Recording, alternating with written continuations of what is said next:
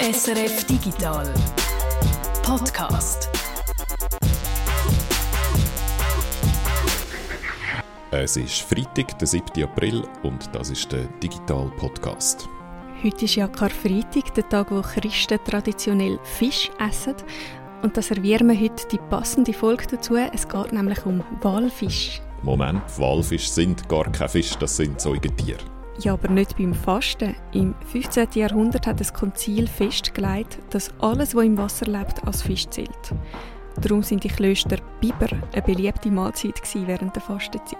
Hm, der, den Schwanz vom Biber stelle ich mir jetzt noch zäh vor. Aber okay, auch das passt zum heutigen äh, Podcast. Wir beschäftigen uns mit Regeln, nämlich mit Regeln, die rund um Games gelten. Wie wir dann nachher werden sehen, wird auch manchmal ein Biber zu einem Fisch. Gut, tauchen wir gerade in den Podcast ein. Ich bin der Guido Berger. Und ich, Tanja Eder. Letzte Woche haben wir uns ja die Frage gestellt, wieso Handyspiele ein 100 Milliarden Geschäft sind, obwohl äh, viele davon gratis sind. Und wir haben uns die In-App-Käufe näher angeschaut und gesehen, dass die Branche zwei gut, gut gefüllte Trickkisten braucht.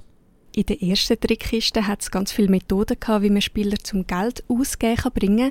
Es ist darum gegangen, das Spiel aufgrund von Daten perfekt zu optimieren und einen attraktiven Ingame-Laden einzurichten. Wir haben Bundles angeschaut, Loss Version, wie man das Kaufangebot gut timet und so weiter. Und in der zweiten Trickkiste hat es dann Methoden drin wie wir äh, schauen, dass das Spiel gewonnen wird für unsere Spielerinnen und Spieler. Weil erst wenn sie das regelmäßig eben gewonnensmäßig spielen, also ohne viel Nachdenken das Game aufmachen und am besten 50 Mal pro Tag, wenn das so ist, dann können wir wirklich einen Haufen Geld aus den Spielerinnen und Spielern rausholen. Und in dieser Trickkiste hat es dann Sachen drin wie tägliche Belohnungen, ganz allgemein Belohnungen und vor allem die variablen Belohnungen, also die, die manchmal kommen und manchmal nicht, wie eben zum Beispiel in den Lootboxes. Und wir haben darüber geredet, wie schlecht Menschen können umgehen mit Wahrscheinlichkeiten und auch, wie man Frust gezielt einsetzen kann. Unser Fazit war, diese Art von Business, das Freemium-Modell, das basiert darauf, dass Spieler gezielt abhängig gemacht werden, um ihnen dann via In-App-Käufe Geld aus der Tasche zu ziehen. Mein Fazit war aber auch, okay, ja, das habe ich auch schon erlebt, dass mich ein Handygame so mega reingezogen hat, aber zahlt habe ich eigentlich noch nie etwas. Und damit stehe ich nicht allein da, nur wenige machen jemals einen Ingame-Kauf und von diesen wenigen gibt es einen ganz kleinen Teil, der sehr viel Geld ausgibt. Auf denen ihren Schultern lastet sozusagen der Großteil dieser Milliardenindustrie. Und da müssen wir jetzt mit ein paar Zahlen anfangen. Und da muss man auch gerade zuerst sagen, es ist nicht einfach, da an zuverlässige Zahlen zu kommen. Das liegt wahrscheinlich schon auch daran, dass es einfach nicht im besten Interesse der Industrie ist, die dieses Spiel produziert, dann auch die Zahlen allzu offen mit uns zu teilen. Das ist eine Vermutung, aber im Verlauf den nächsten paar Minuten wird euch dann, glaube ich, auch klar, äh, von was wir reden. Die erste Zahl ist eben, wie viele Spieler zahlen dann in so einem Game, wo man eigentlich nicht zahlen muss, wo, wo man auch gratis kann spielen Und äh, wer letzte Woche gut zugelassen hat oder wer jetzt gerade noch schnell die andere Ausgabe binged hat vorher, der oder die erinnert sich wahrscheinlich noch an den Schluss von der letzten Episode. Typischerweise kaufen weniger als 5% der Spieler von einem Free-to-Play-Game überhaupt jemals etwas. 5%, also das ist, scheint so ein die obere Limite. Äh, der Industriestandard, äh, wo aber so erwähnt wird auf Blogs und wenn es äh, Talks gibt, wo die Game-Entwickler miteinander schwätzen, dann ist der eigentlich tiefer, eher so bei 2% vielleicht, wo zahlen in einem Game. 2%, das ist so ein bisschen die Grössenordnung. Die genaue Zahl die variiert je nach Spiel. Laut AppFlyer ist der Durchschnitt für Casual Games in der Schweiz bei etwa 2%.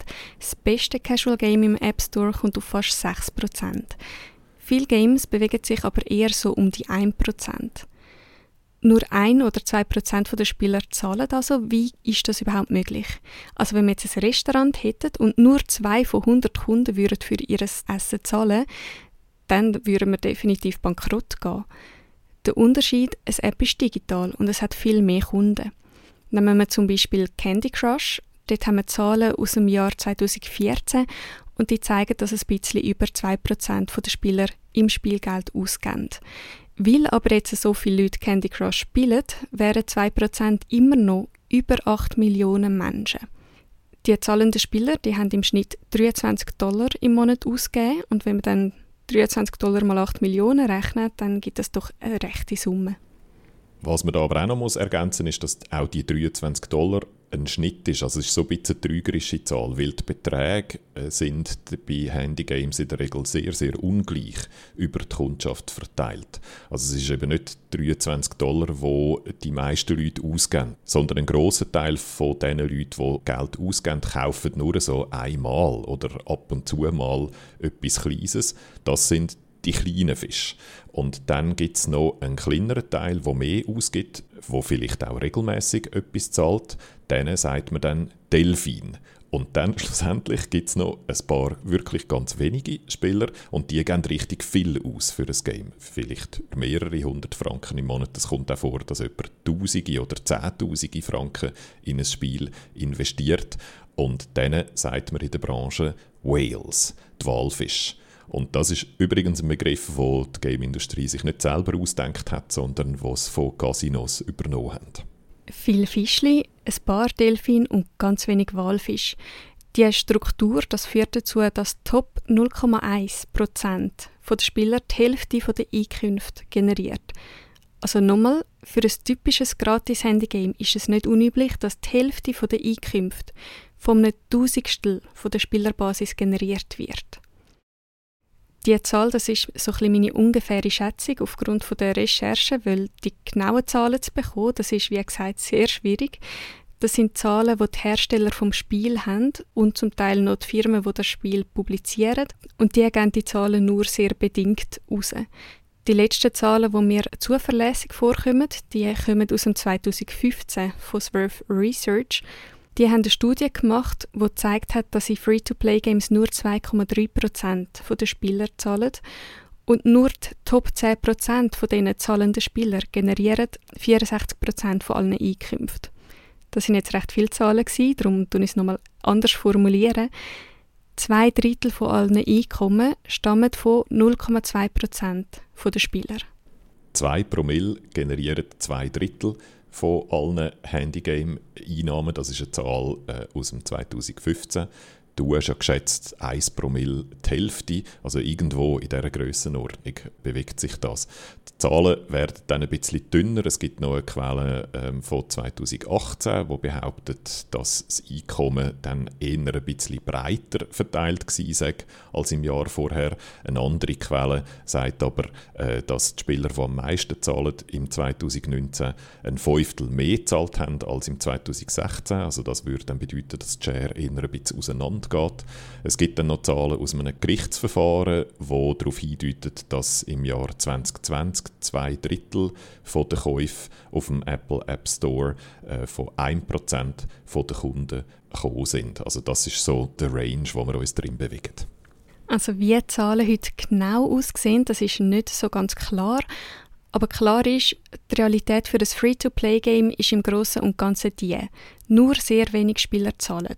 Und von den wenigen wiederum machen ganz wenige Spieler den Großteil vom Einkommen aus. Die ganz wenigen, die tragen die Free-to-Play-Industrie quasi auf ihren Schultern und genannt werden sie eben Whales. Und im Gegensatz zu den genauen Zahlen, wo die Datenlage eben auffallend dünn ist, findet man dann zum Profil von diesen Walfisch äh, ganz viel im Internet. Und das ist klar, oder? Für die Spielentwickler ist es zentral wichtig, äh, zu verstehen, wie die Kundschaft tickt. Und vor allem, wie man sie eben anlockt und fangt, in Anführungszeichen. Demografisch gesehen gibt es keinen typischen Walfisch. Wal sind häufiger Männer als Frauen der Altersschnitt liegt so zwischen 30 und 40, aber das Alter ist weit gestreut. Also das heißt noch nichts, oder? Das heißt eigentlich, jede und jeder könnte ein Walfisch sein ähm, oder werden. Der wichtigste Unterschied ist, dass ein Walfisch viel Zeit verbringt in einem Spiel und mehr in das Spiel steckt als andere gewöhnliche Spielerinnen und Spieler. Jeder kann also ein Wal sein. Guido, du hast mir gesagt, du hättest schon Geld ausgegeben, aber nicht so große Beträge. Also sicher nicht Tausende und Zehntausende, wie wir vorher gesagt haben. Ich glaube, bei mir ist es äh, bei Overwatch, das ist das Spiel, wo ich wahrscheinlich am meisten ausgegeben habe für die Mechanismen, die wir äh, beschreiben, wo es auch so eine Lootbox-Mechanik gibt und wo ich denke, dass ich über 100 Franken bin. Ich weiß es nicht genau. Also du bist eher ein Delfin. Ich bin auch kein Wal. Genau genommen bin ich nicht mal ein Fischli weil ich habe nämlich noch nie etwas in-game gekauft und weil wir beide selber nicht aus Erfahrung reden, haben wir ja unserer Discord-Community nachgefragt, ob dort schon mal jemand viel Geld ausgegeben hat in einem Game und drei Leute haben sich gemeldet. Ihre Erfahrungen die hören wir später in dem Beitrag. Also, jeder kann eigentlich ein Wahl sein oder werden. Der wichtigste Unterschied ist, dass ein Wahl normalerweise sehr emotional investiert ist und oft auch viel Zeit damit verbringt die kleinen Feste, die tun eigentlich häufig mehrere Spiele gleichzeitig spielen oder so ein bisschen abwechslungsweise. Ähm, und die Walfisch verhalten sich anders. Die fokussieren sich eher auf eins oder zwei Spiele und spielen das dann häufig auch über eine viel, viel längere Zeitspanne. Es kommt eher selten vor, dass ein Walfisch ein Spiel startet und dann gerade mit der goldigen Kreditkarte winkt und sich Kaviar und der teuerste Champagner bestellt. Im Gegenteil, der typische kleine Fisch tut eigentlich so nach acht Tagen das erste Mal etwas pösteln. Und bei einem Walfisch geht es bis doppelt so lang, also über zwei Wochen im Schnitt. Was die Walfische sich so kaufen, das ist genauso divers wie die möglichen In-App-Käufe. Man kann aber so drei Grundmotive unterscheiden. Der eine denen geht es ums Gewinnen. Die spielen meistens Multiplayer-Spiele, wo man mit einer bestimmten Waffe einen Vorteil über die anderen Spieler bekommt. Es könnte aber auch um Einzelspielerspiele gehen, wo man sich einfach mächtig fühlen möchte, wo man nach einem frustrierenden Tag einfach mal nur ein Ork nach dem anderen möchte besiegen oder mit einem Klick 1000 Bananen ernten, also je nachdem, was man so spielt. Eine zweite typische Motivation ist soziale Prestige wenn man mit einem Freundeskreis aus dem Offline-Leben zusammenspielt oder auch wenn man online Freunde gefunden hat, zum Beispiel wenn man in einer Gilde ist oder so, dann geht es um Anerkennung. Man will den coolen Skin haben, den sozialen Status. Drittens geht es manchmal einfach ums Glücksspiel. Dann sind wir dann schnell im Bereich Spielsucht. Mehr dazu aber später. Zuerst aber wollen wir wissen, in welchen Games dann eigentlich die Wahl ihres Geld ausgeben. Es gibt äh, gewisse Games, die einfach mehr Walfisch anziehen als andere. Spiele, die eine gewisse Tiefe haben, haben einen Vorteil. Als ein Beispiel so Multiplayer-Rollenspiel. Äh, und berühmt für Spieler und Spielerinnen, die viel Geld liegen lassen, sind die sogenannten Gacha-Games. Gacha-Games, die haben wir ja auch letzte Woche schon angesprochen. Das sind so Spiele, die eigentlich um eine Mechanik umgebaut werden und die Mechanik ist, dass man etwas sammeln muss und dass man das, was man sammeln muss, nur per Zufall äh, überkommen kann. Äh, ein Beispiel wäre Fate Grand Order und das, was man dort sammelt, sind dann so sexy Manga-Figuren, wo man dann in einem Kampf einsetzen kann. Und zum so eine Manga-Figur überkommen, also zum die überkommen, wo man dann wirklich will, muss man einfach auf gut Glück ein Böckchen nach dem anderen kaufen und das tönt dann so. Now. We must be close to the end. This is probably it, right? Okay, here it comes. Here it comes, dude. No! no! No, dude! Also das sind Gacha-Spiele und die sind eben eigentlich immer free to play, aber da geben dann die einen wirklich ganz, ganz viel Geld aus. Gacha-Spiele sind berühmt für das, aber Wales, wo viel Geld in ein Spiel steckt, gibt es eigentlich in fast jedem Genre. Auch in Puzzle-Games oder sogar in so diesen Idle-Games, wo man nicht viel macht, außer ab und zu mal etwas klicken wie Clicker Hero. Auch dort gibt es Walfisch. Ab welchem Geldbetrag, dass man von einem Walfisch redet, das ist nicht klar definiert. Manchmal sagt man, es ein Walfisch ab einem Betrag von 100 Franken über die ganze Spielzeit verteilt. Andere Quellen, andere Spiele definieren jemanden, der 100 Franken pro Monat zahlt, eigentlich nur als Delfin. Die Whales, die wir in unserer Discord-Community gefunden haben, die haben so zwischen mehreren hundert und fast 2000 Franken ausgegeben in ganz unterschiedlichen Spielen. Äh, Gacha-Spiel, Rennspiel und ein Weltraumspiel. Nach oben gibt es aber keine Grenzen bei den Whales. Also es gibt Spieler, die pro Monat mehrere Tausend in ein Handygame reinstecken. Extremfälle sind auch immer mal wieder in den Medien. Zum Beispiel gibt es einen Japaner, der insgesamt über 70.000 Franken im Gacha-Game Fate Grand Order ausgegeben hat. Und spätestens jetzt, wenn man die Zahlen hört, dass jemand Tausende von Franken ausgibt für ein Gratis-Game, dann fragt man sich eigentlich schon, oder? Ist das gesund? Da muss man zuerst mal sagen, für einen grossen Teil der Valve ist, dann die Antwort zuerst einmal ja. Also statt 100 Franken im Ausgang geben sie dann halt 100 Franken für ihr Spiel aus. Sie schauen das Spiel als ein Hobby an, entscheiden sich auch bewusst, Geld für das auszugeben. Auch die drei Whales aus unserem Discord scheinen zu dieser Gruppe Spieler zu gehören. Ich habe sie gefragt, bereust du, dass du so viel Geld für das Spiel ausgegeben hast? Nein, absolut nicht. Also, Racing, das brauche ich mehrmals pro Woche, zum Teil fast täglich. Da finde ich es gerechtfertigt.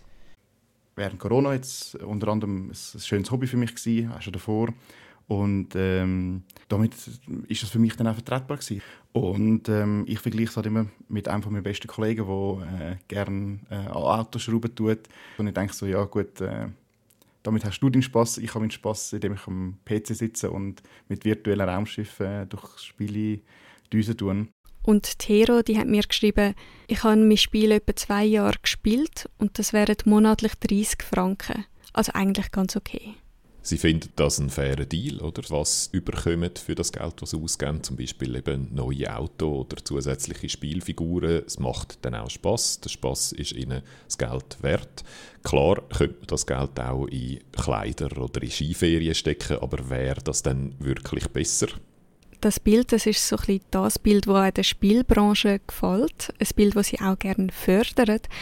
Menschen, die ein Spiel als Hobby haben und dafür auch sehr gerne Geld ausgeben.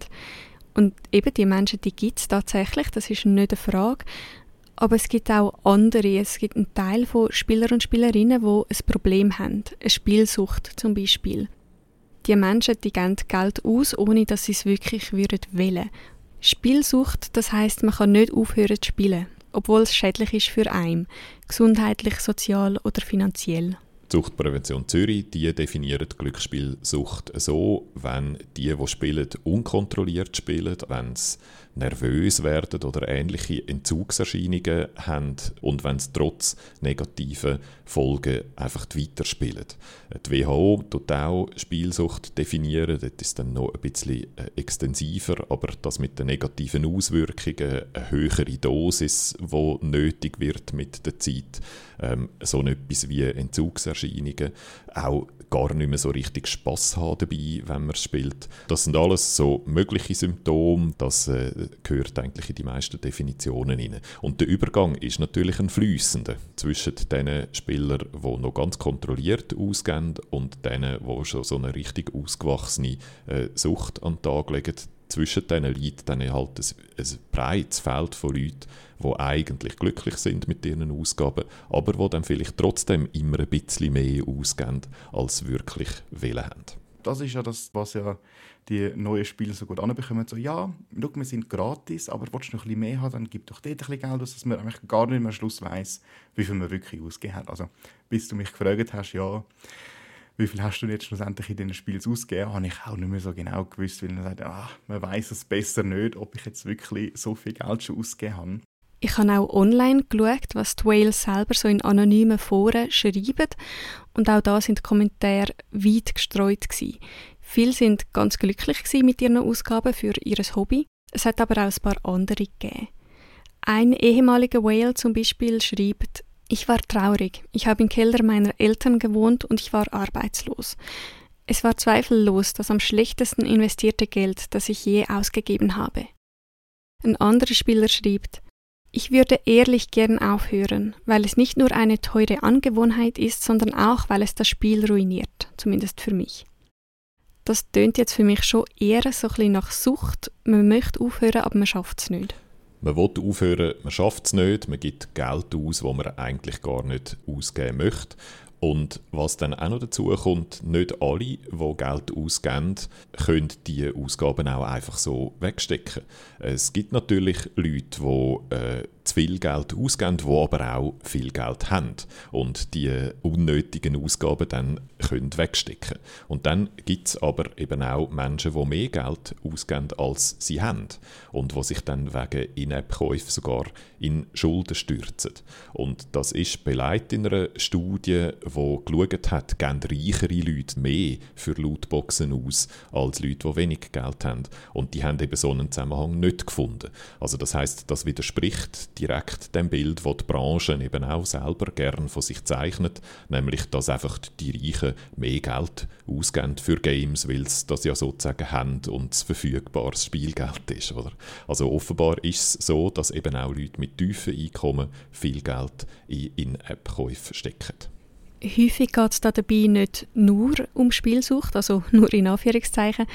Es geht auch darum, dass gewisse Menschen vulnerabel sind, also psychologisch besonders verwundbar. Jemand, der so Free-to-Play-Spiele rausgibt, hat anonym geschrieben, sie hätte ihre Whales kontaktiert, um ihnen für die Unterstützung zu danken. Nachdem sie aber mit den Spieler und Spielerinnen geredet hat, hat sie beschlossen, alle In-App-Käufe zu stoppen und das Spiel stattdessen kostenpflichtig zu machen. Weil unter diesen Walfischen sind sehr viele schutzbedürftige Personen gewesen. Eine Frau, die ihr Kind verloren hat, ein Mann mit einer Firma, die bankrott gemacht hat, Menschen mit Sozialphobie, die ihr letztes Ersparte ausgegeben haben, um mit ihren Online-Freunden spielen. Unter den Whales sind also Menschen mit Spielsucht, Menschen in einer schwierigen Lebenslage, mit Depression, aber auch neurodivergente Menschen sind besonders anfällig, zum Beispiel Spieler und Spielerinnen mit Autismus oder ADHS.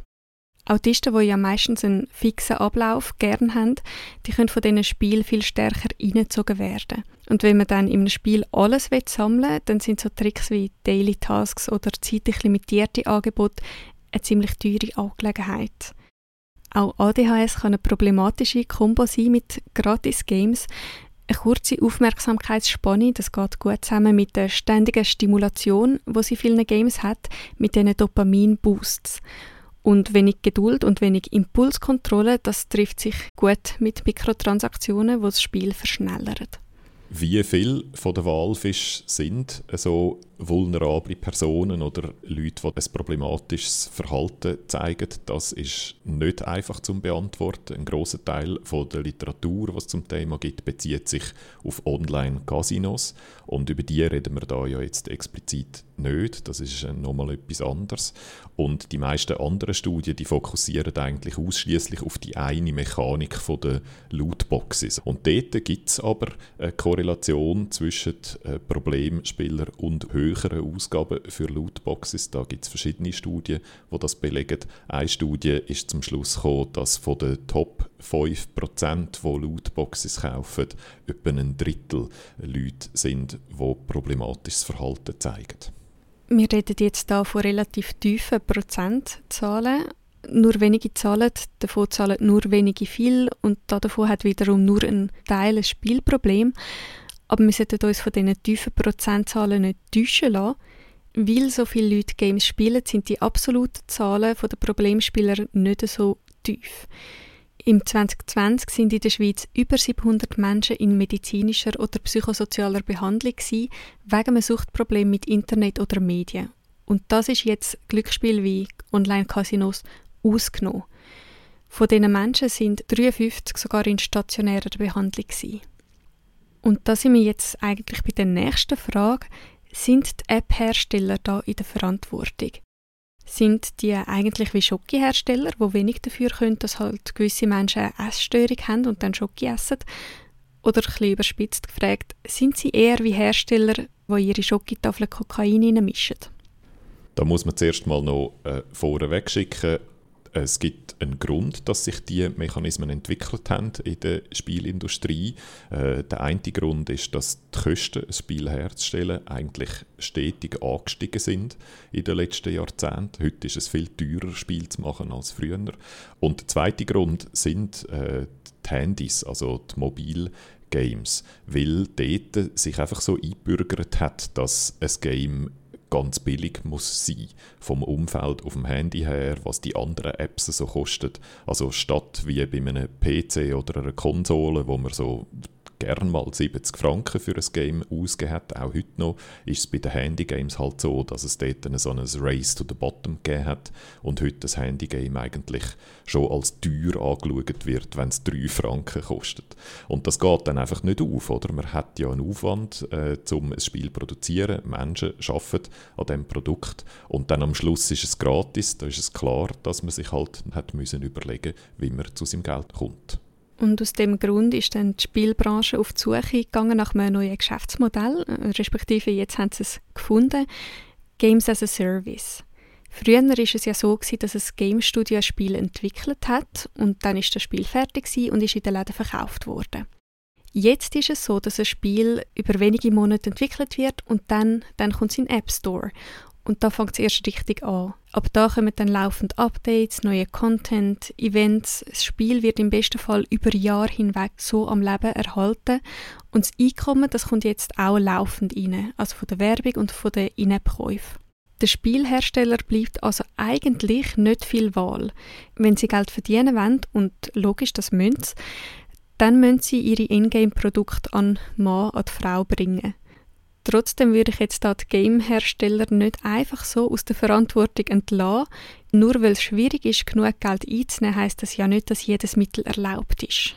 Wir wissen, dass Hersteller, die Gratis-Games machen, gezielt eben die Walfisch anlocken möchten, weil sie eben einerseits auf die angewiesen sind, die zahlen, und dann natürlich ganz besonders auf die scharf sind, die eben viel zahlen.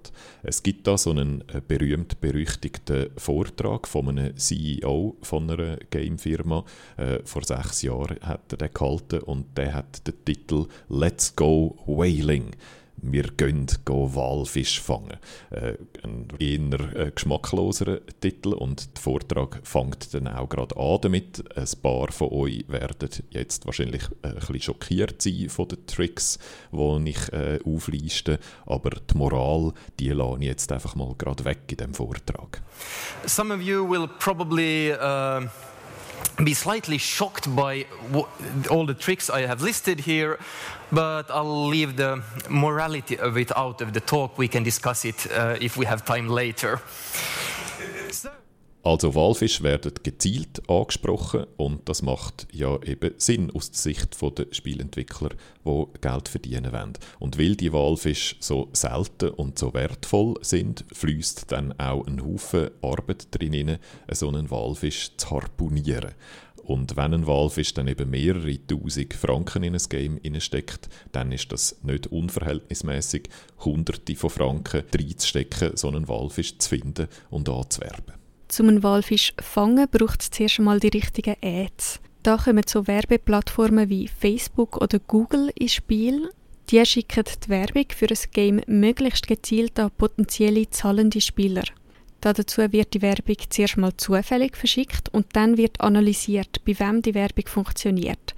Also wer draufklickt, wer das Game installiert, aber auch wie sich der Spieler im Spiel verhaltet, also ob er Geld im Spiel ausgibt. Ein selbstlernender Algorithmus optimiert dann immer weiter, an wen das die Werbung ausgeschickt wird, damit die Ads möglichst effizient neue zahlende Spieler reinholen.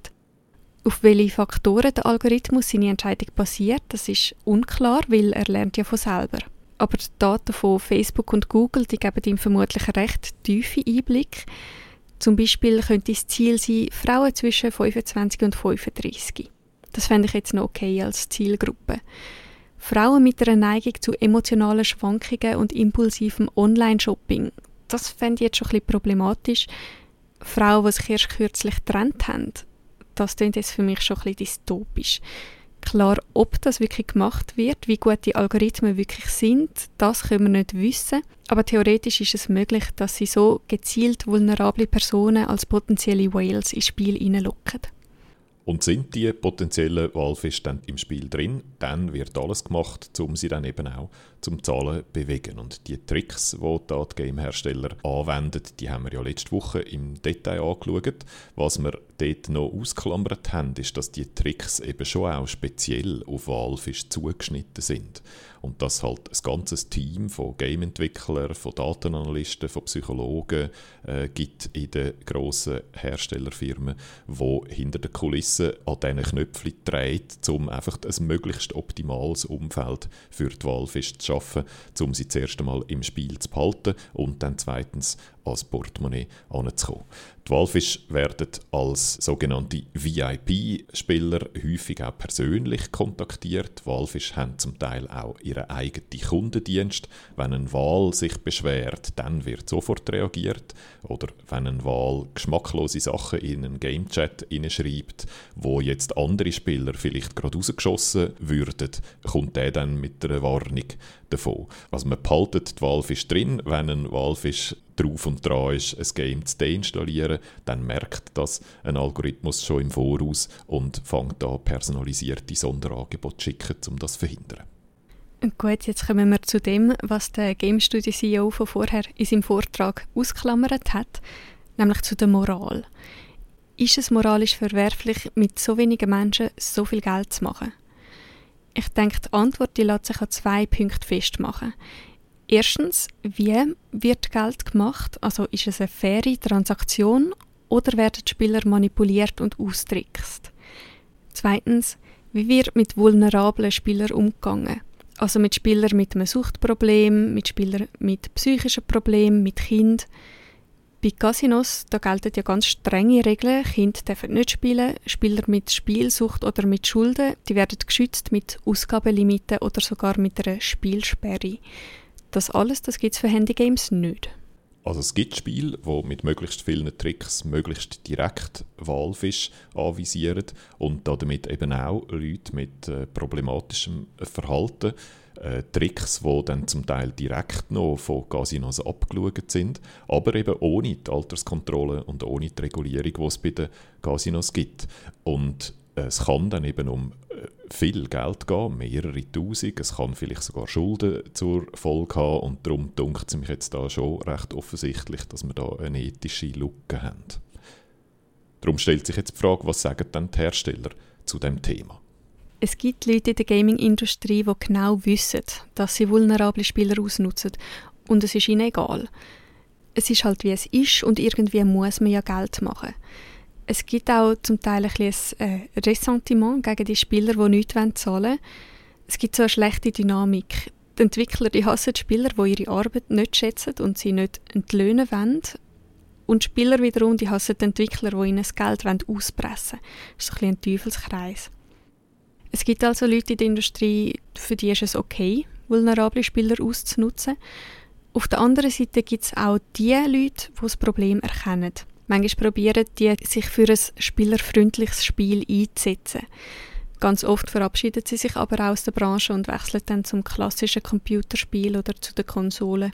Aber ich glaube, der allergrößte Teil in der Gaming-Industrie versucht, das Problem zu ignorieren, indem sie halt einfach die bequeme Geschichte glauben, dass es vor allem reiche Leute sind, die viel Geld für das Spiel ausgeben und dass es ein bewusster Entscheid sei und ein Beweis, dass die Spieler das Spiel lieben und als ihr Hobby anschauen. Dass sich gewisse Leute auch in Schulden stürzen wegen ihrer Abhängigkeit vom Spiel, das wird so ein bisschen unter den Teppich untergewischt.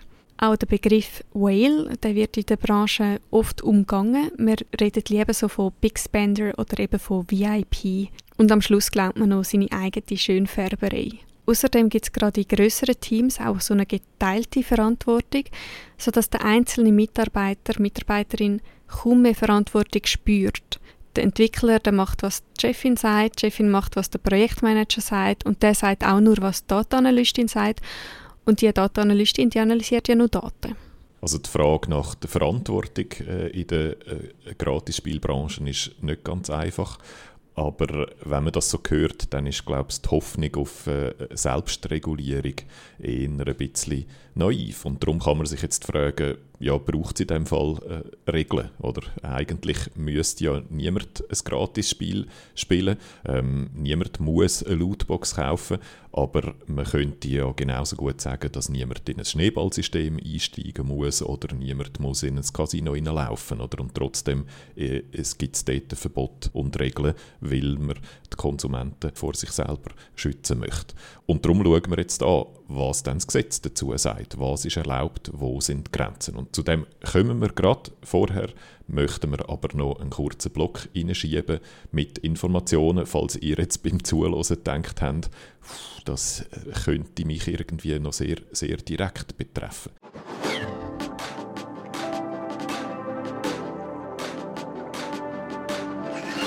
Wenn du jetzt beim Zuhören jemand bist, der findet, ich tue jetzt eigentlich schon noch regelmäßig mehr Geld ausgeben, als ich eigentlich gerne möchte, dann würden wir empfehlen, so bei den Fachstellen für Geldspielsucht äh, sich helfen zu lassen. Und zwar mit dem äh, einfachen Argument, die Game-Hersteller, die haben eine ganze äh, Armee von Spezialisten hinten dran, die dafür schauen, dass äh, du möglichst viel Geld ausgibst in dem Game. Darum macht es eigentlich noch Sinn und ist nichts als fair, wenn du dir auch eine Spezialistin besorgst, die auf deiner Seite steht. Und eine Möglichkeit, um da mal äh, anzufangen, wäre safezone.ch. Das ist eine Plattform vom Bundesamt für Gesundheit, dem BAG und so verschiedenen Suchtberatungsstellen, die die betreibt. Dort kann man sich auch online beraten lassen. Und wenn man vielleicht einfach mal so einen Selbsttest machen will, ob man da allenfalls in so eine Gruppe von vulnerablen Personen hineingehört, dann gibt es so eine von der Uni Mainz. All die Links, die ich jetzt angesprochen habe, die findet ihr in den Show Notes. An dieser Stelle möchten wir auch noch das Thema Kinder ansprechen.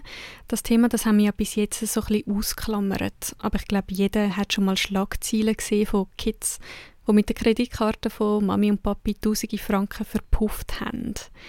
Manchmal liegt es daran, dass die Kinder gar nicht merken, dass sie Geld ausgeben. Kinder sind aber auch suchtanfälliger als Erwachsene. Sie haben weniger Impulskontrolle und sie kennen sich auch noch nicht so mit Geld aus. Aus diesen Gründen sollten sie geschützt werden vor Games, die wirklich darauf ausgelegt sind, süchtig zu machen und oder den Spieler Geld aus der Tasche rauszuziehen. Das ist nicht ganz einfach, weil viele von diesen Games sind attraktiv für Kinder und sie sind auch zugänglich mit tiefer Altersbeschränkung. Laut einer Umfrage haben fast zwei Drittel der Kinder unter 13 schon mal einen In-App-Kauf tätigt. Alle, die Kinder haben, wissen, dass ein simples Verbot äh, in der Regel nicht wirklich weiterhilft. Die Pro Juventute empfiehlt auch so die berühmte Medienkompetenz. Oder? Also früher schon mit den Kindern über die Mechanik schwätzen, über In-App-Käufe reden, über Sogpotenzial, über so versteckte Kostenfallen halt erklären, was das alles bedeutet. Und dann sollte man auch noch das machen, was man glaube ich generell muss machen mit den Smartphones daheim, also das sauber so einrichten, dass die Kinder eben nicht alles können machen können, was man auf dem Handy von den Eltern kann machen. Also die In-App-Käufe zum Beispiel deaktivieren oder äh, nur mit um Erlaubnis fragen aktivieren organisieren. Am besten ist es, wenn man den Kind wirklich eigene Accounts einrichtet, wenn die Accounts dann so zu einer Familie gruppiert werden und dann können die Familie vorstehen, also die Eltern können dann definieren, was die Kinder mit ihren Accounts auf ihren Geräten können machen und was eben nicht.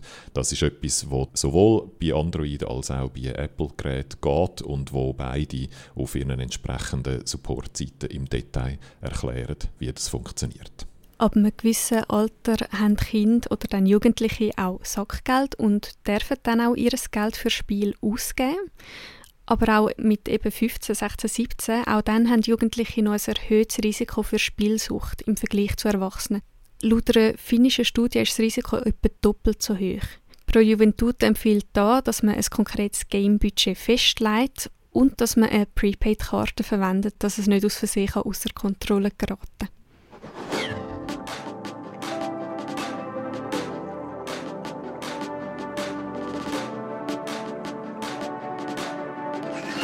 Das sind jetzt so die Hilfestellungen an euch direkt. Jetzt aber wieder zurück zu der Frage, wo steht denn jetzt eigentlich das Gesetz zum Thema Gratis-Games und äh, der Suchtproblematik? Für Spiel gelten eigentlich grundsätzlich die gleichen Regeln wie für jedes andere Produkt. Zum Beispiel Täuschung oder aggressive Verkaufsmethoden, die werden eigentlich verboten. Ich habe beim Konsumentenschutz nachgefragt, ist es okay, Preis durch ein unnötig komplexes System von Ingame-Währungen zu verschleiern? Ist es okay, es gut künstlich zu verknappen, zum Beispiel, wenn man etwas nur für kurze Zeit kaufen kann? Ist es okay, Wahrscheinlichkeiten zu manipulieren, zum Beispiel um möglichst viel Near Misses anzuzeigen? Sarah Stalder von der Stiftung Konsumentenschutz hat bestätigt, diese Praktiken die sind im grauen bis dunkelgrauen Bereich. Vermutlich fallen diese Tricks unter unlauteren Wettbewerb. Aber da stellt sich natürlich dann die Frage, wer klagt dann so ein Spiel ein? Oder ein Hersteller, der in der Regel ja nicht in der Schweiz sitzt. Die Deliktsumme in Anführungszeichen sind ein paar hundert Franken, geht man wegen dem wirklich vor Gericht. Die Möglichkeit für Gruppenklagen gibt es in der Schweiz nicht. Was man kann machen bei Verdacht auf unlauteren Wettbewerb ist beim SECO auf der Webseite Beschwerden einreichen. SECO, das Staatssekretariat für Wirtschaft, das bekommt pro Jahr tausende Beschwerden. Der Großteil betrifft aber Werbeanrufe. Zu Gratis-Games sind bisher noch keine Beschwerden eingegangen, schreibt mir das SECO. Wenn gegen Spiel mehrere Beschwerden eingehen würden und das SECO finden würde, dass da Kollektivinteressen verletzt werden, dann könnte das SECO eine Zivilklage erheben. Ob die Praktik dann wirklich unlauter sei, das müsse aber am Schluss ein Gericht entscheiden. Also generell gelten für Spiel die gleichen Gesetze wie für jedes andere äh, normale Business. Unlauterer Wettbewerb ist nicht erlaubt. Wenn es um Kind geht, kommt dann noch dazu, dass teure Ingame-Käufe eigentlich gar nicht gelten. Die Kinder können nämlich nur Verträge abschließen, die so im Umfang von ihrem Sackgeld sind. Also ein Zwölfjähriger, der mehrere hundert Franken ausgibt, das ist wahrscheinlich nicht der Umfang vom Sackgeld der meisten. Da könnte man dann das Geld auch zurückfordern. Und dann gibt es noch zusätzliche Gesetze, wenn es um Geldspiel geht. Die sind speziell reguliert, also eben die Casinos, die haben strenge Auflagen. Nur stellt sich dann die Frage, sind dann so Games Geldspiel? Geldspiel, das sind Spiele, wo man Geld oder einen anderen geldwerten Vorteil gewinnen kann. Auf normale Games würde das ja nicht zutreffen. Also in Candy Crush oder Angry Birds, da kann man ja kein Geld gewinnen.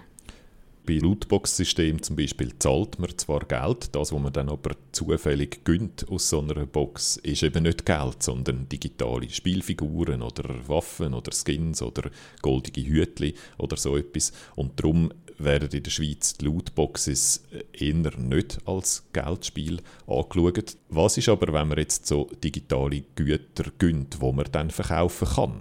Das wäre doch dann eigentlich so ein geldwerter Vorteil. Also wenn es eine Börse gibt, wo man jetzt zum Beispiel kann so virtuelle Fußballer, wo man in FIFA gewonnen hat, für richtiges Geld verkaufen. Oder wenn es eine Börse gibt, wo man Waffenskins, also äh, schöne Muster, wo man auf sein Gewehr drauf tun in Counter-Strike Global Offensive, wenn man diese Skins kann verkaufen für echtes Geld, dann bedeutet doch das eigentlich, dass die virtuellen Fußballer und die Waffenskins einen geldwerten Vorteil haben, wenn man sie gönnt. Und das ist etwas, wo äh, in der Schweiz jetzt so Aufsichtsbehörden von Fall zu Fall eigentlich entscheiden müssen. Das wäre die Eidgenössische Spielbankkommission, die interkantonale Geldspielaufsicht. Und auch da gibt es einfach kein Urteil oder irgendwie konkrete Verfahren bis jetzt. Auch international sind sich die Gerichte nicht einig, ob der Gewinn aus einer Lootbox Geld wert ist oder nicht. Ein Bezirksgericht in Österreich hat vor ein paar Wochen gesagt, ja, FIFA Ultimate Team Spielerpacks, die können im Internet zu Geld gemacht werden. Ein Richter in Kanada ist erst letzte Woche zum genau gegenteiligen Schluss gekommen. Es gebe keine Aussicht auf Gewinn oder Verlust von etwas mit realem Wert. Und sein Argument ist, dass das FIFA-Game selber keine interne Auktion anbietet. Ob Lootboxen Gewinnspiel sind, das legen die Gerichte also mal so, mal so aus. Das heißt, wenn man jetzt einfach sagt, wir haben ja schon ein Gesetz für Glücksspiel, das greift so ein bisschen zu kurz. Klarheit schaffen würde da ein eigenes Gesetz für Lootboxen. Der Bundesrat sieht zwar ein Problem, findet aber ein Verbot sagt wahrscheinlich nicht die Lösung, sondern setzt auch auf die Medienkompetenz. Also findet, dass man die Medienkompetenz der Spielerinnen und Spieler verbessern muss. International da läuft gerade einiges in Sachen Lootbox-Regulierung.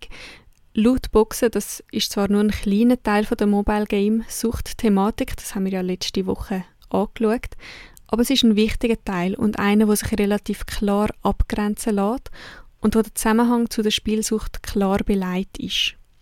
Die Massnahmen, die so im Raum stehen, sind Verbot, Altersbeschränkungen, Transparenz bezüglich Gewinnchancen, Ausgabenlimiten und Regulierung von täuschenden Designs. Die Regeln die sind in jedem Land so ein bisschen anders. Schauen wir uns einfach mal ein paar Beispiele an. Am weitesten geht Belgien. Dort gelten Lootboxen seit 2018 als Gambling und sind darum verboten. Aus dem Grund haben dann auch gewisse Spiele in Belgien äh, keine Lootboxes mehr drin. FIFA zum Beispiel erscheint in Belgien ohne die ganze Lootbox-Mechanik. Und andere Spiele, äh, die kommen dann zu Belgien schlicht gar nicht mehr auf den Markt. Als Beispiel das Diablo Immortal, wo ich auch letzte Woche davon geschwätzt habe. Äh, der allergrößte Teil des Spiels macht aber einfach weiter wie bisher. Das hat eine neuere Studie gezeigt, die sagen, 80% der beliebtesten Handyspiele haben einfach immer noch Lootboxes drin. Und der Grund, äh, die Behörden setzen das Verbot einfach nicht um, es fehle an den Ressourcen. Auch andere Länder sind dran, das Lootbox-System als Glücksspiel zu definieren, zum Beispiel die Niederlande und Finnland. In Großbritannien hat die Regierung im Sommer beschlossen, dass Lootboxen nicht als Glücksspiel zählen sollen. Die Regierung die will vermehrt auf Selbstregulierung in der Branche setzen, damit unter 18-Jährige nicht ohne Zustimmung der Eltern können Lootboxen kaufen und dass alle Spieler Zugang zu Ausgabekontrollen haben. In Deutschland da gelten Lootboxen auch nicht als Glücksspiel, aber ab Anfang Jahr können jetzt Spiele, wo Lootboxen drin haben, je nachdem eine höhere Altersfreigabe bekommen. Auch in der EU da läuft ein etwas.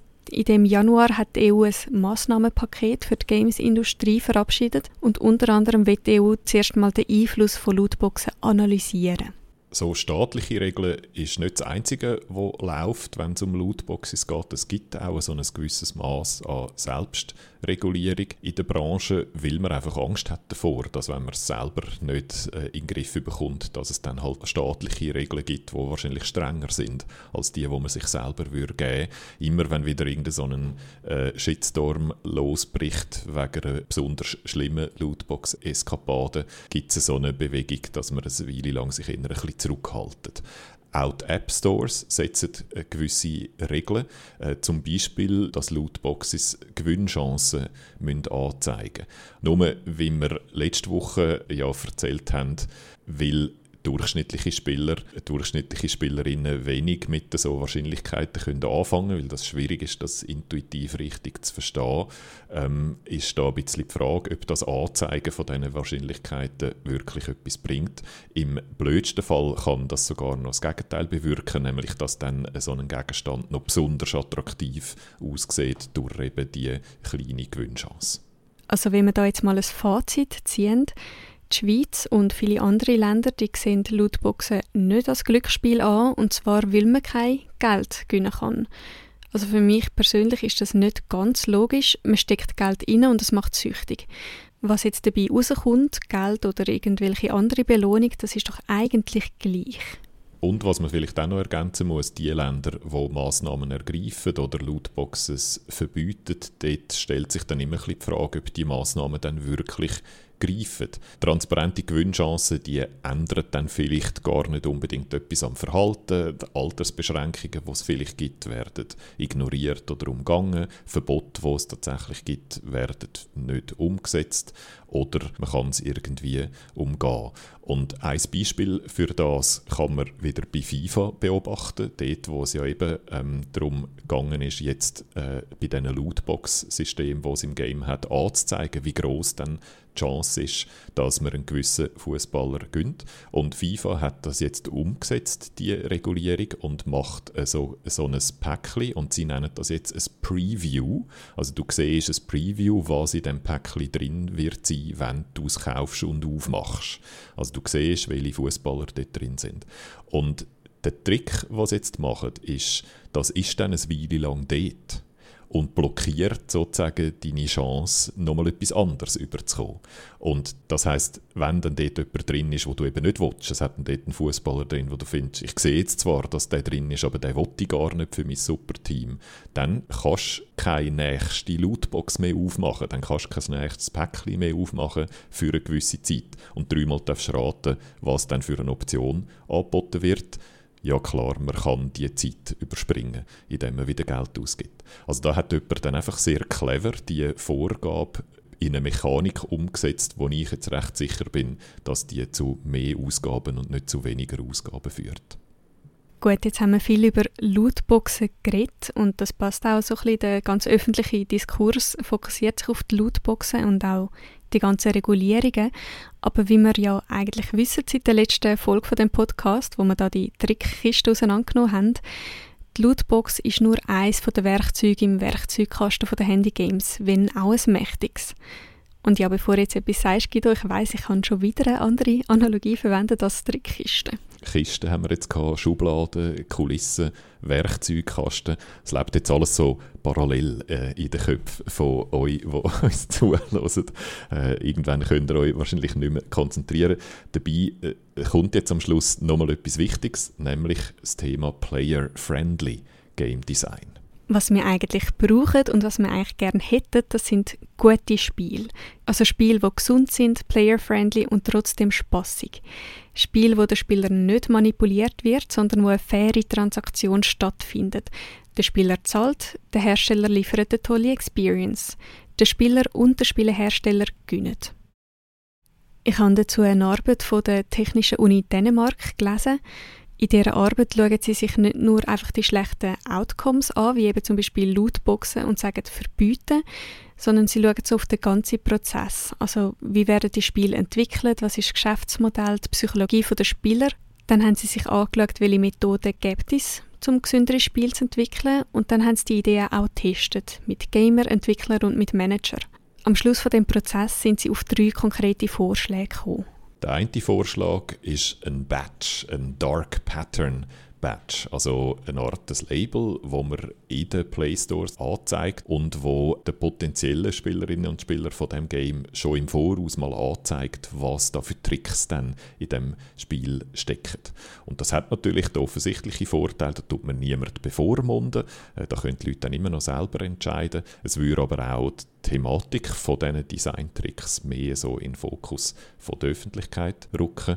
Ähm, da kann man jetzt auch sich so ein bisschen wundern, dass es das nicht schon gibt eigentlich, oder? Es gibt zwar jetzt mittlerweile die Anzeige, dass es dann In-App-Käufe hat in einer App, aber das ist immer noch recht gut versteckt, finde ich, und natürlich auch sehr beschönigend, oder? Wenn man es wenn man es dann äh, vergleicht mit unserer Trickkisten-Schublade. Und was natürlich immer auch dazu kommt bei so Labels und Badges, so wie auch die Alterseinschränkung umgehen wird, werden wahrscheinlich auch so Badges einfach von einem Großteil der Kundinnen und Kunden einfach ignoriert. Der zweite Vorschlag der Däninnen und Dänen ist ein Kurs für Spielentwickler zu Healthy Game Design. Das Ziel ist, den Entwickler und Entwicklerinnen genug Wissen über Dark Patterns und konkrete Tools für alternative, gesündere Monetarisierung an die Hand zu geben, damit sie sich dann für bessere Games einsetzen können. Der Kurs der soll die Spielentwickler und Entwicklerinnen auch darin trainieren, sich in der Diskussion gegen das Management durchzusetzen. Ich glaube, das könnte tatsächlich den Entwickler Entwicklerinnen helfen, wo Player-Friendly Design herstellen wollen und denen, die bisher gedacht haben, sie können eh nichts dagegen machen und so ein bisschen auf Taub geschaltet haben. Aber ob das wirklich lange wird, wir haben es ja vorher angesprochen, viele in der Industrie ignorieren einfach das Problem, weil es halt bequemer ist und weil es halt ist, wie es ist. Von denen, die sich für ethisches Design einsetzen, von denen haben vermutlich auch schon recht viel weggewechselt. Das sind gar nicht in der Branche. Und dann kommt noch ein dritter und letzter Vorschlag aus Dänemark, ein sogenanntes Emotional Assessment Toolkit. Also das ist eigentlich eine neue Metrik, die sie da empfehlen. Eine Methode, den ganzen Datenberg von Retention, also die Spielerinnen und Spieler im Game drin zu behalten und Monetisierung noch eben mit einer weiteren Dimension zu ergänzen, nämlich der mentale Zustand der Spielerinnen und Spieler. Also macht denen das Game eigentlich noch Spaß oder spielen sie es jetzt irgendwie nur noch, weil sie den Kick brauchen äh, oder sind sie die ganze Zeit frustriert, können aber irgendwie nicht aufhören. Ähm, also wie geht es beim Spielen? Und so eine Metrik könnte dann helfen, nicht aus Versehen negative äh, Mechaniken ins Spiel einbauen und würde auch so ein bisschen Empathie fördern bei den Entwicklerinnen und Entwicklern von dem Game eine interessante Idee, weil es so die Balance zwischen Geld machen und das fair Designen, das Game, vielleicht ein bisschen verschieben würde. Ähm, der Nachteil ist natürlich sehr direkt. Hat das Studio überhaupt ein Interesse daran, hat ein Gamehersteller überhaupt ein Interesse daran, so eine Metrik einzubauen, wenn das dann direkt dazu führt, dass weniger Geld machen und ihren Shareholder müssen erklären warum sie jetzt plötzlich weniger Gewinn machen. Also die Frage, ob das Studios freiwillig selber einbauen, so eine Metrik, das ist, ähm, ja, das, das ist offen, ob sie dann einfach freiwillig weniger Tricks aus ihrer Trickkiste zücken Und jetzt, jetzt sind wir so ein bisschen an einem deprimierenden Punkt angelangt. Letzte Woche haben wir ja geschaut, wie die Gratisspiele uns manipulieren, indem sie uns zuerst an ihr Spiel binden und dann monetarisieren. Diese Woche haben wir herausgefunden, dass diese Tricks auf eine kleine Gruppe von Menschen abzielen, von denen wiederum ein grosser Teil vulnerabel ist, also eine Spielsucht hat oder ein psychisches Problem. Wir haben also festgestellt, die Gratisspielbranche basiert zu einem grossen Teil darauf, Menschen auszunutzen, die anfällig sind dafür, was die in eine Sucht stürzen und in Schulden. Und dann haben wir geschaut, was man dagegen könnte machen Und wir haben gesehen, dass das Gesetz nicht so viel kann unternehmen kann, weil es eh umgangen wird. Und zum Schluss haben wir gesehen, es gibt zwar Bestrebungen, ethisches oder player-friendly Game Design zu machen, aber wenn wir ehrlich sind, auch das funktioniert nicht besonders gut. Die Games sind häufig langweilig oder sie rentieren nicht. Und was mir noch wichtig ist, da zu sagen, das ist nicht einfach ein Problem von Games auf dem Handy, oder, sondern das ist ganz allgemein ein Trend in der Industrie. Die Mechaniken, die wir jetzt darüber geredet haben, die Geschäftsmodelle, die gibt es überall, bei jedem Game, Games as a Service als Konzept gibt es auf den PCs und auf den Konsolen genau gleich und Battle Passes und Lootboxes und all die Tricks aus den Trickkisten, die sind bei allen Games äh, um und es gibt tendenziell eher mehr als weniger von denen. Und man kann eigentlich sagen, wenn es so jetzt weitergeht mit der Game-Industrie, dann entwickelt die sich an einen Ort an, wo eigentlich einfach nicht lässig ist für einen Großteil von, von uns, wo das Hobby gern haben. Und das würde ich jetzt gerne ein bisschen auffangen bei uns auf dem, auf dem Discord. Vielleicht habt ja ihr Ideen, was man machen müsste, dass sich die Industrie wieder in eine gesündere Richtung entwickeln kann. Also wie kann man Games machen, wo man kann Geld verdienen damit und wo aber gleichzeitig trotzdem eben player-friendly sind. Ich glaube, es geht da um nicht weniger als darum, die Game-Industrie zu retten, einmal mindestens das Ziel der Game-Industrie. Und ich würde sagen, das könnt ihr mit uns auf unserem äh, Discord-Server diskutieren. Unser Discord der heisst Geek Sofa. Die Einladung die findet ihr wie immer in den Show Notes. Wer uns möchte direkt kontaktieren, kann das auch gerne per E-Mail unter digital.srf.ch. Und wenn ihr wirklich coole, spannende Ideen habt, wie wir die Seele der Game-Industrie retten wenn wir vielleicht sogar vielversprechende Ideen von euch überkommen, dann werden wir die auch wieder mit euch da im Podcast teilen.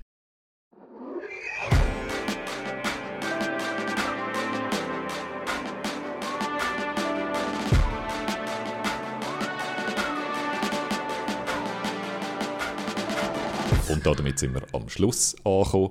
Das Thema hat ja wirklich zum äh, Karfreitag gepasst, nicht nur wegen der Walfisch, sondern auch wegen einem äh, bisschen deprimierenden Fazit. Apropos Karfreitag, äh, ich muss da noch etwas anfügen. Biber, die sind im Fall geschützt in der Schweiz. Ähm, okay, merci. Warum hast du das jetzt noch müssen anfügen? Ja, ich habe ja am Anfang gesagt, dass Biber als Fisch zählt in der Fastenzeit und ich will einfach vermeiden, dass die Leute jetzt rausgehen und sich so einen Biber holen. ich habe jetzt nicht damit gerechnet, dass viele von euch das machen werden. ja. Ich wollte es einfach klarstellen. Also die Leute, die nicht so gerne Fisch essen, die sollen lieber ein Hühnchen essen. Äh, das sind jetzt nach meinem Verständnis keine Wassertiere. Ja, aber in der Bibel dort steht ja, dass Gott Tier am fünften Tag geschaffen hat, die Fisch und Vögel aber am vierten Tag. Also sind Fisch und Vögel beides kein Tier und man darf sie in der Fastenzeit essen. ich sehe schon, sehr semantisch äh, haben wir das geklärt. Äh, wenn Lootboxes kein Glücksspiel sind, dann können wir in dem Fall auch sagen, dass Vögel äh, Fisch sind. Eine Art. Und Instagram ist ein Familienalbum und so. Und um das geht es übrigens nächste Woche hier im Podcast. Wir schauen uns das sogenannte Sharenting an. Die Parents, die Eltern, die die ganze Zeit alles von ihren Kindern sharen. Gut, von einem frustrierenden Thema geht es also zum nächsten bei uns. Umso mehr wünschen wir euch eine ganz schöne Osterzeit, viel Erfolg beim Eierdeutschen und bis nächste Woche. Tschüsseli. Adieu.